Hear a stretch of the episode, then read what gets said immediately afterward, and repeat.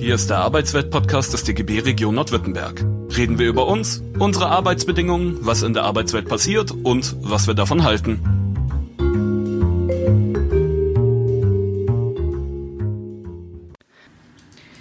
Ich bin Antifaschistin. In dieser Podcast-Reihe unterhalte ich mich mit Menschen, die sich besonders gegen Rassismus, gegen Faschismus, gegen Nazis engagieren. Heute unterhalte ich mich mit Mona. Mona ist aktiv als Antifaschistin hier in Stuttgart. Hallo Mona. Hallo Anja. Mona, würdest du dich für unsere Zuhörerinnen mal kurz vorstellen? Ja, du hast äh, den Hauptteil schon gesagt. Ich bin aktive Antifaschistin hier in Stuttgart schon seit mehreren Jahren. Ich bin aber keine Stuttgarterin, sondern ich komme aus einem beschaulichen Dörfchen in der Rheinebene und habe da schon angefangen, mich äh, mit Antifa-Politik zu beschäftigen, weil es auf dem Dorf eben auch notwendig ist und führe das hier in Stuttgart weiter. Was konkret machst du hier in Stuttgart? Ich bin aktiv, seit ich 2013 nach Stuttgart gezogen bin, im antifaschistischen Aktionsbündnis Stuttgart und Region, kurz AABS. Unter dem Namen kennen es auch ganz viele Organisationen und politische Initiativen hier in Stuttgart. Wir machen Bündnispolitik, wir organisieren Proteste, wenn Rechte hier in Stuttgart auf die Straße gehen wollen oder Veranstaltungen machen interessant. Ähm, kannst du dich noch an diesen Moment erinnern, als du das erste Mal politisch aktiv geworden bist gegen Nazis? Ich musste eine Weile überlegen und tatsächlich fällt mir kein entscheidendes Datum ein, wo ich äh, jetzt so im Rückblick sagen würde, das war der Tag, da habe ich gewusst, Antifa ist mein Leben, sondern das hat sich ein Stück weit entwickelt und ich glaube, so ist es auch mit vielen, bei vielen Leuten. Ähm, man hat Bekanntschaften, man orientiert sich an den jungen Leuten, mit denen man viel Zeit verbringt und hat vielleicht auch die eine oder andere Person, die ein Stück weit Vorbild ist. Und dann gab es schon so die ersten Demos, an die ich mich erinnere. Das war so 2007, 2008. Da war relativ viel los.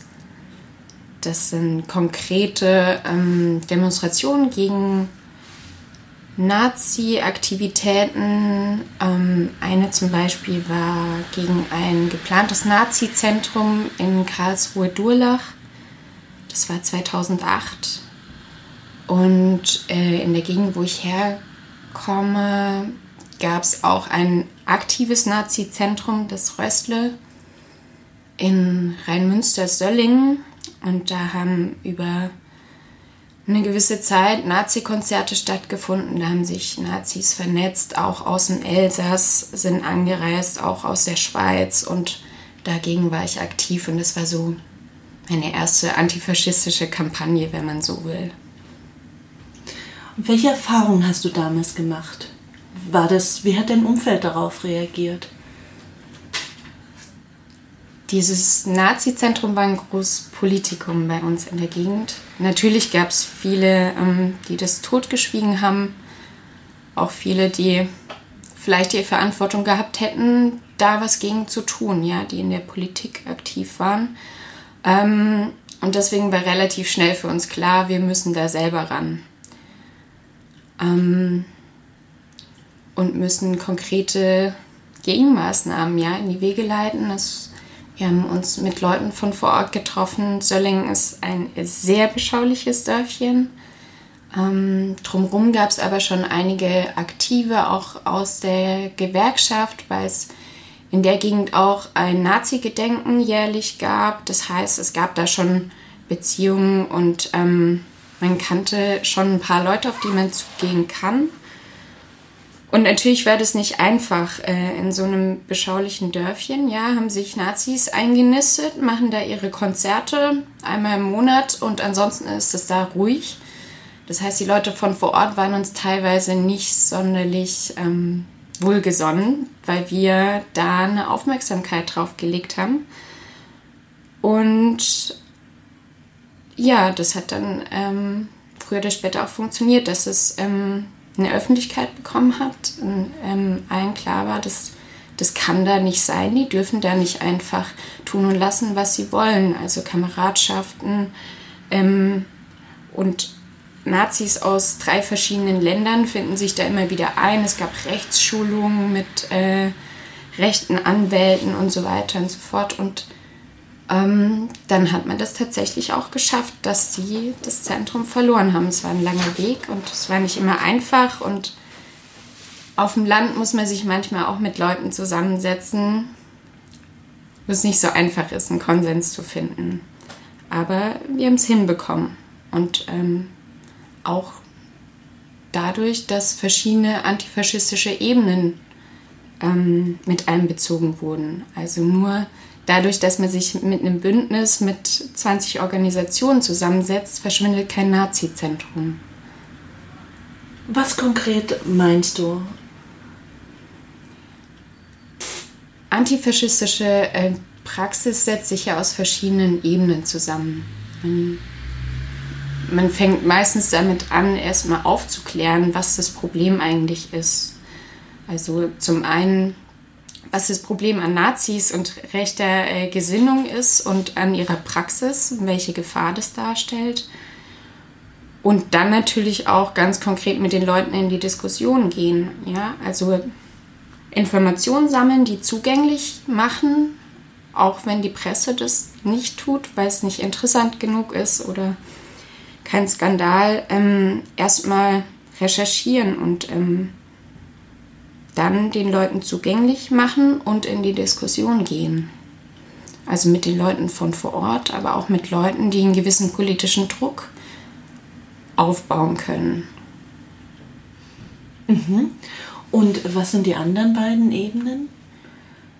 Wir haben dann natürlich öffentliche Veranstaltungen dazu gemacht, Infoveranstaltungen, also aktiv äh, geworden und ähm, natürlich auch eine, eine Demonstration dort organisiert. Das war nicht immer ganz einfach, weil das wirklich ab vom Schuss war. Das ist oft so bei ähm, Nazi-Zentren, dass sie sich halt irgendwo ein ruhiges Örtchen suchen, wo sie tun und lassen können, was sie wollen. Und unsere Aufgabe ist, ihnen klarzumachen, dass es so nicht funktioniert. Und natürlich auch ähm, die direkte Konfrontation mit den Nazis nicht zu scheuen. Also dahin zu gehen, wo sie sind. Ich bin Antifaschistin. Das ist ein Satz, den du sicherlich auch über dich sagen würdest. Was, ähm, was hat das für eine Bedeutung für dich, wenn du das sagst? Für mich ist es nicht nur eine Floskel, und, ähm, sondern das hat mehr Substanz wie ähm, einfach nur mit diesem Button durch die Gegend zu laufen und sich zugehörig zu fühlen zu einer linken Szene oder einem Lifestyle, sondern dieser Satz, da steckt so viel drin. Wenn ich überzeugte Antifaschistin bin, dann bin ich mir nicht nur darüber im Klaren, welche Gefahr von rechts ausgeht, ähm, sondern auch, was es, was es für mich persönlich bedeutet, was es ähm, für die Gesellschaft bedeutet und ähm, natürlich auch das Verständnis darüber, dass ich selber aktiv bin, dass ich mir nicht zu schade bin, diese Handarbeit, wie man so schön sagt, auch selbst zu tun. Also du meinst mit Handarbeit, dass man sich den Nazis in den Weg stellt? Ganz aktiv, ja. Und ist jetzt dir persönlich als Antifaschistin, ist dir schon Repression widerfahren? Mir persönlich ja. Also ich hatte auch schon Verfahren.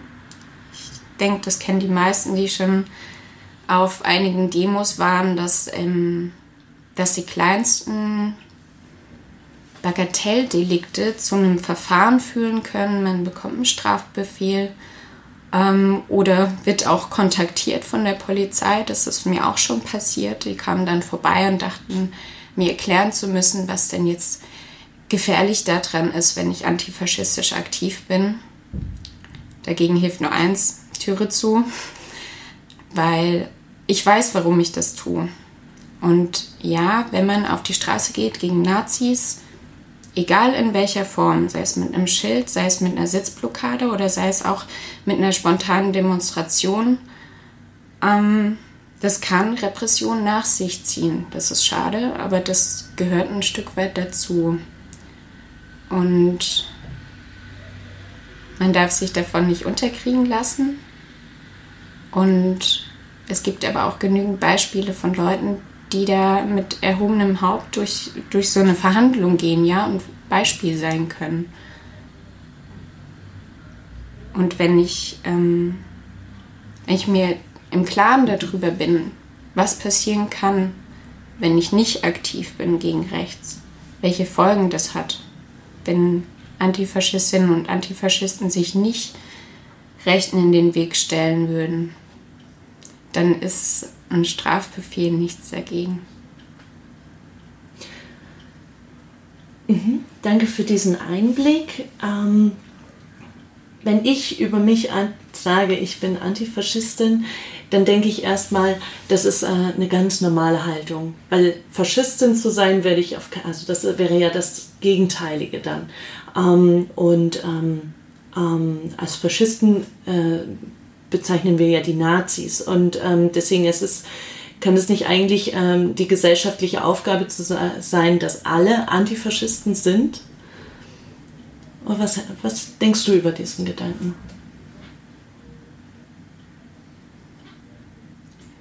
Das wäre schön, wenn alle bekennende Antifaschistinnen wären. Dann gäbe es aber auch keine Faschisten mehr. Ähm, in so einer Zeit leben wir aber nicht. Und ähm, perspektivisch wird es den antifaschistischen Kampf immer geben. Und das kommt ein bisschen drauf an. Also wenn ich ähm, mit dir darüber spreche, in gewerkschaftlichen Kreisen ist es vielleicht in großen Teilen, behaupte ich, noch so, dass äh, viele das Verständnis haben, dass gewerkschaftliche Arbeit auch antifaschistische Arbeit impliziert. Das ist ein Teil des Selbstverständnisses als Gewerkschafterin oder als Gewerkschafter, dass man sich gegen rechts einsetzt, weil nicht nur die Geschichte zeigt, ähm, was die Nazis machen, wenn sie die Möglichkeit haben. Mit die ersten Leute, die verfolgt wurden, waren Gewerkschafter, waren Linke. Und ähm, wenn ich mich ein bisschen mit der Geschichte auseinandersetze, dann ist in meinen Augen natürlich der logische Schluss, ja. dass man antifaschistisch ist, sich als Antifaschist oder Antifaschistin bezeichnet. Aber es ist nicht Normalität. Und es gibt natürlich auch ähm, bewusst forcierte Debatten gegen die antifaschistische Aktion, die per se als gewaltbereite äh, Chaoten abgestempelt werden, die nur Sachen kaputt machen und ähm, ja, Extremisten sind, Feinde der Demokratie. Aber das ist nicht die Debatte, die ich führen will und das ist auch, das ist auch nicht das Bild, das ich zeichnen würde von, von der antifaschistischen Bewegung, sondern sie ist notwendig und es gibt natürlich verschiedene Formen davon und es ist wichtig, dass man da für Antifaschismus eintritt, wo man aktiv ist. Das kann die Gewerkschaft sein.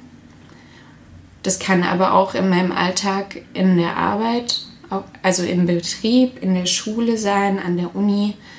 Das, mir ist wichtig, dass die Leute da aktiv sind, wo sie schon sind. Und das da auch leben.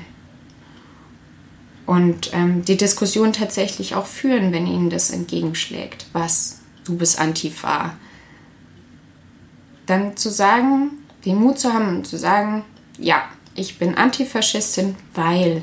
Und das den Leuten erklären und greifbar machen. Weil solange wir das nicht tun, bleibt es ein diffuses Bild von schwarz vermummten Leuten, die irgendwo randalieren.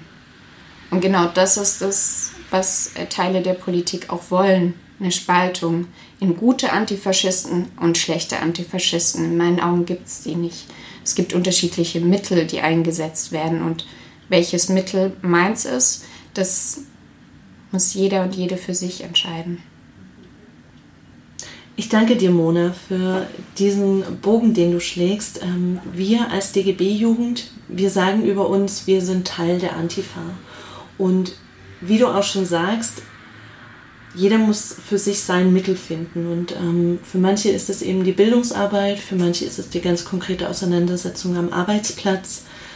Und ähm, wir als DGB Jugend sind ja auch aktiv in Stuttgart, im Bündnis Stuttgart gegen Rechts.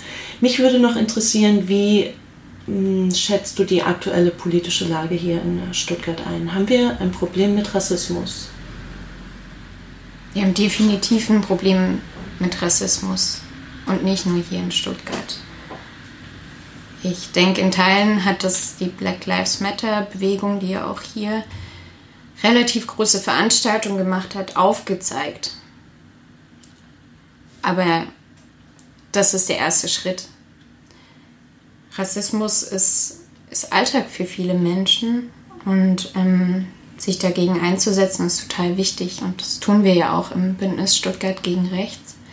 Also nicht nur gegen die AfD und Nazis, sondern eben auch im Alltag gegen rassistische Bilder, gegen ähm, sexistische Rollenbilder auch, ja, gegen diese ganze äh, Politik des Rollbacks, ja, die guten alten Zeiten, Frauen an den Herd und jeder dahin, wo er herkommt.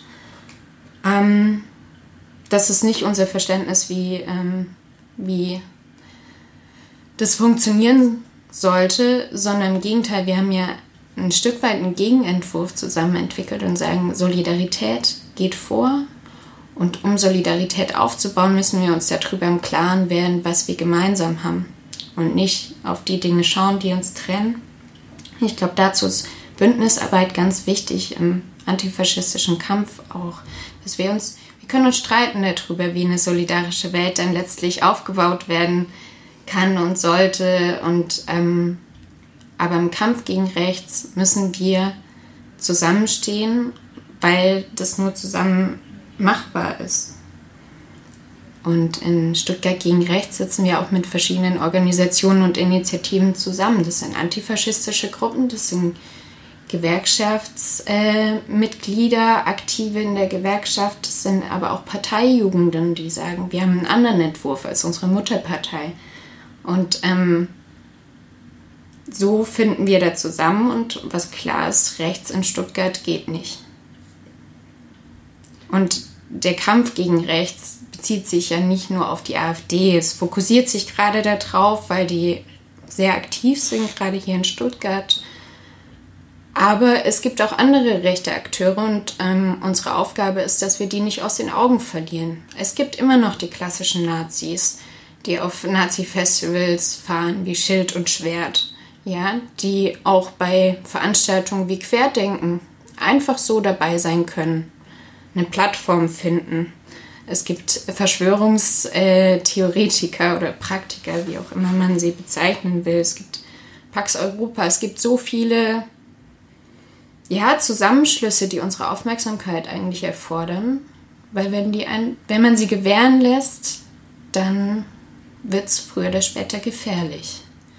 Und sie trauen sich einfach im Moment relativ viel. Das ist historisch gesehen nichts Neues. In Krisenzeiten gewinnen Rechte an Fahrtwind, weil sie mit ihren populistischen Phrasen die Leute bekommen. Die Leute sind verunsichert.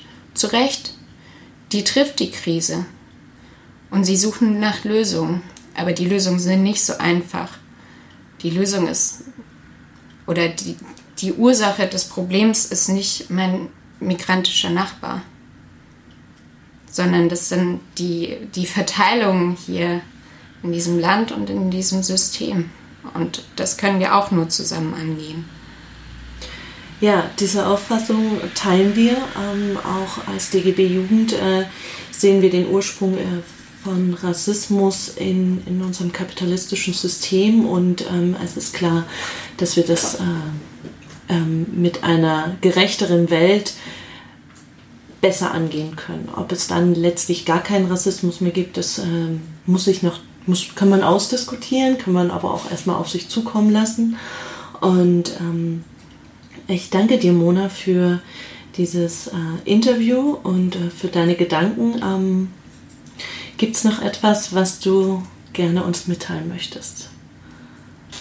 Ja, zum Schluss möchte ich noch sagen, dass es, dass wir uns im Kampf gegen rechts auf niemand anderen verlassen dürfen.